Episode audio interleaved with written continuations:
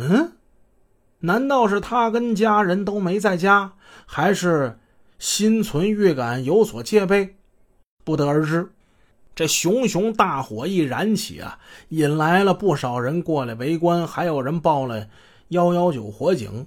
孙德林、汪家里怕暴露自己，赶紧跳上了那辆货车，他们开着车跑了。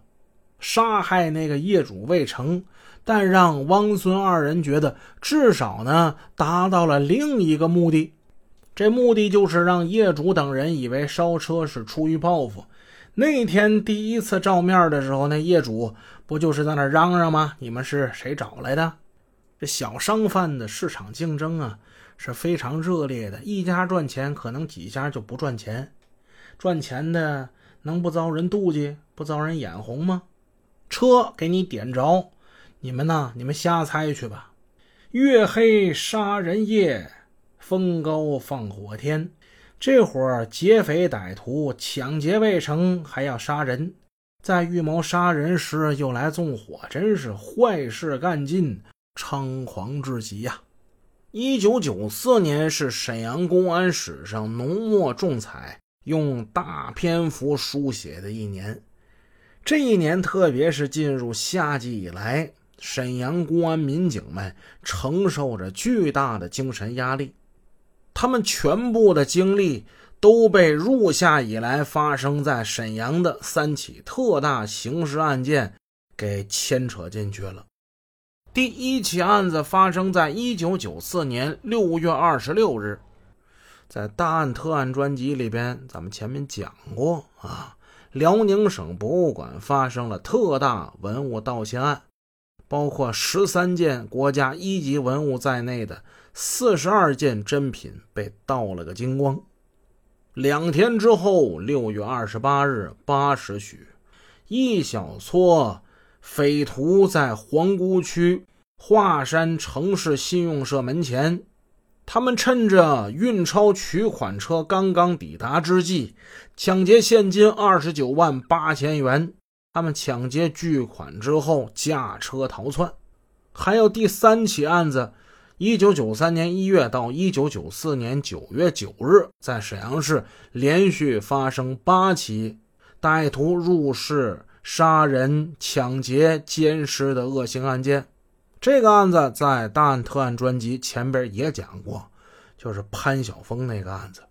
上述三起案子在社会震动极其巨大，影响极其强烈，引起了省市领导的高度重视。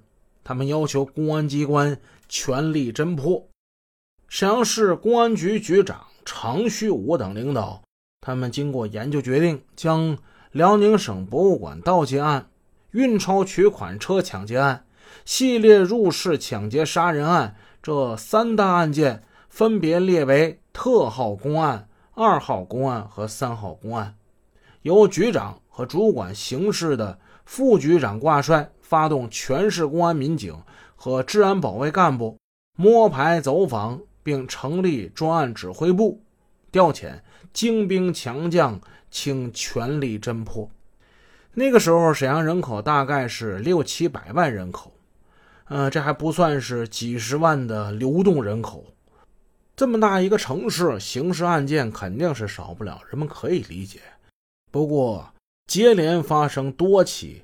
引起社会震动的重大恶性案件，又一时侦破不了的话，那一面面扛在公安民警肩头的盾牌就变得格外沉重了。沈阳市的公安民警不愧为一支特别能战斗的队伍，经过工作，对三大案件的侦破取得了进展。首先被侦破的是第三号公案。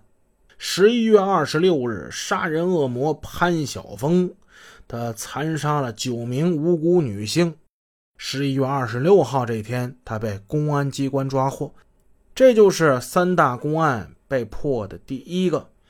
没几天之后，到了十二月七号，被传的神乎其神的那个神偷啊，咱前文也说过，武德城文物大盗武德城落网了。被盗的那些文物呢，最终完璧归赵，特好公案也就告破了。